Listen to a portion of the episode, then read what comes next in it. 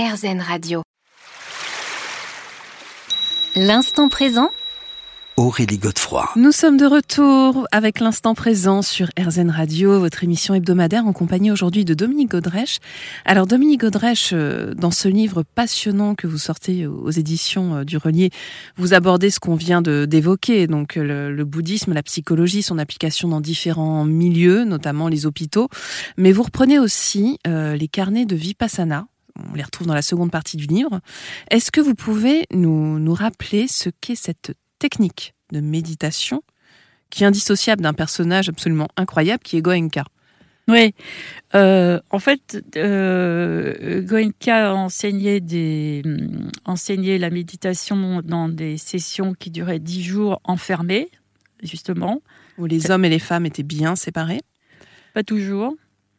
Euh, ça dépend dans les groupes d'Américains, pas spécialement, non. Dans... En tout cas, en Inde, où il a commencé, c'était un peu le cas. Peut-être euh, au début, oui. Euh, mais en tout cas, le, la formule, c'était 10 jours enfermés, sans sortir du lieu, avec trois techniques. Donc, la première, c'est une technique qui est centrée sur la respiration, qui s'appelle Anapana, mm -hmm. et qui permet de justement d'apprendre ce que c'est que la présence, parce que ça demande une attention extrêmement fine sur euh, le mouvement respiratoire. La seconde, ça s'appelle Vipassana, et ça consiste à faire une espèce de scan intérieur de soi-même, pareil, extrêmement fin. Donc de la tête aux pieds ou des pieds à la tête. De la tête aux pieds. Voilà. Oui, de la tête aux pieds. Euh, et la troisième, c'est méta, qui est l'ouverture du cœur, qui est donc, euh, on ne peut pas vraiment dire que c'est une technique, c'est plutôt une, une c'est l'issue de, de, des enseignements, qui est euh, plutôt la communication avec l'autre ou avec le monde, d'apprendre à dégager une, énergie disons positive pour résumer, c'est l'ouverture du cœur, méta. Mm. Et, euh, et, voilà. Donc, alors comment ça se passe typiquement une journée euh, de retraite vipassana? Parce que tout est très codifié, il y a une vraie discipline. Racontez-nous. Mm. Bah, en fait, moi, je, je ne l'ai fait qu'en Inde et en Inde, dans les débuts de, des enseignements. Euh, ça commence très tôt le matin et on, on, étudie toute la journée. Voilà, on pratique euh, toute la journée, 8 heures par jour. Et en fin de journée, Goenka donnait un, un, un talk, un, ouais, c'est ça, un, enseignement euh, lié à la journée, lié à l'enseignement de la journée, et avec des questions-réponses après. Donc euh, ça, c'était voilà, comme ça tous les jours, euh, tous les jours. Et alors, quid du règlement? Parce qu'il est aussi très rigoureux. Hein. Oui, il n'est pas plus rigoureux que n'importe quel endroit religieux, je pense. C'est-à-dire pas voler, pas, pas pas Il paraît avoir... que les gens ne pouvaient pas se regarder entre eux, c'est vrai Pas, ou pas avoir de relations. Non, c'est pas vrai. Non. Pas, pas, pas dans mes sessions où j'étais, pas du Mm. tout. Non, non, pas du tout. Les gens. euh, non, non. le- la communication était normale, sauf qu'il y avait une journée euh, obligatoire de silence par, euh, dans la session. Mm. Et vous, vous en avez retiré quoi de cette retraite vipassana? De ces retraites, j'en ai fait Mhm. plusieurs. Euh, tout, j'en ai retiré tout, euh, énormément de, choses, tout ce que j'ai écrit dans mon livre euh, et tout ce que.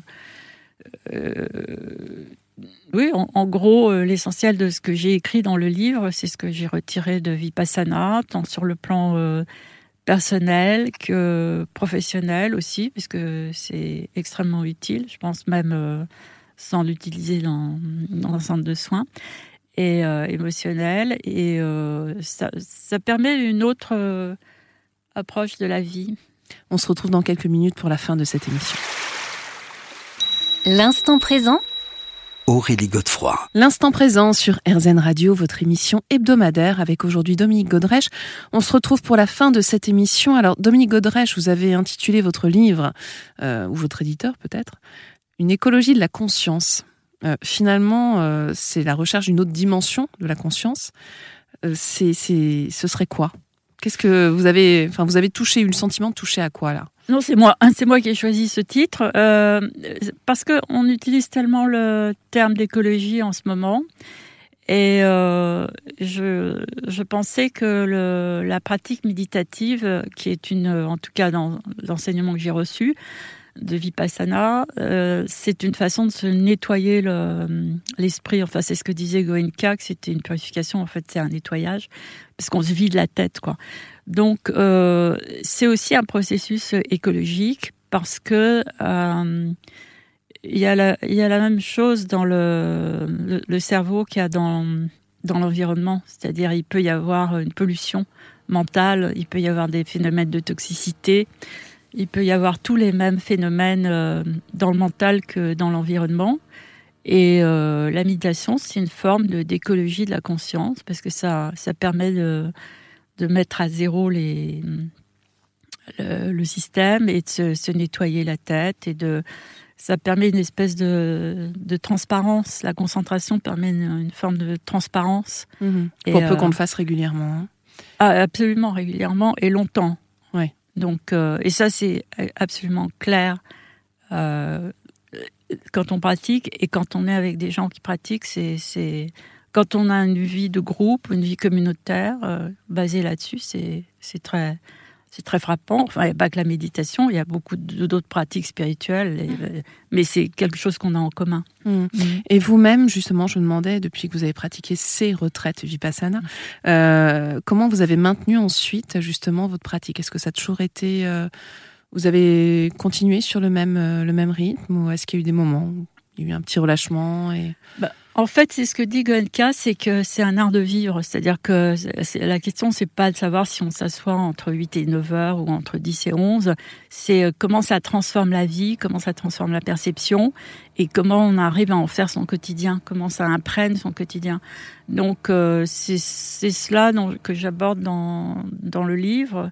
Euh, qui, qui en fait qui est une imprégnation, une, une imprégnation, une imprégnation entre le entre l'extérieur, l'intérieur, et aussi la façon dont euh, ça se répercute dans le dans l'appréhension du monde, parce que en, fait, on, parle beaucoup aussi de nature dans les enseignements, c'est-à-dire Bouddha euh, méditer sous un arbre. Euh, on, on, peut aussi être connecté à soi en étant connecté à la la nature en étant à l'écoute. Le, travail de la méditation, c'est un travail d'écoute essentiellement. Mmh. Et de lien. Voilà. D'où l'interdépendance. D'écoute.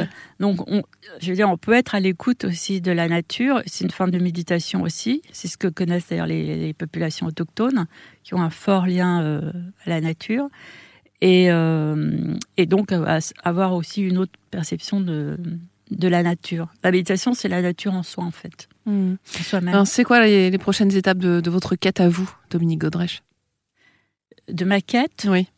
Euh, moi, je n'ai pas véritablement de, quête euh, aujourd'hui. Je continue mon travail. Euh, ce sur quoi je travaille en ce moment, c'est ce que vous avez évoqué, c'est-à-dire le syndrome de Jérusalem. c'est-à-dire, c'est une question en fait sur la place de l'importance de la foi dans l'époque dans laquelle on vit et son impact. Qu'est-ce que c'est que la foi? Qu'est-ce que c'est que la dérive de la foi? Enfin, quelles sont les dérives? Mm. et, et voilà. Eh bien, on vous souhaite bon courage. C'est un vaste programme. Euh, merci d'avoir été avec nous aujourd'hui. Je rappelle le titre de votre livre publié aux éditions Le Relier, Une écologie de la conscience. Euh, on se retrouve quant à nous la semaine prochaine à la même heure et bien sûr sur RZN. Je vous rappelle que vous pourrez réécouter cette émission sur rzn.fr. Je vous souhaite une très belle et douce soirée.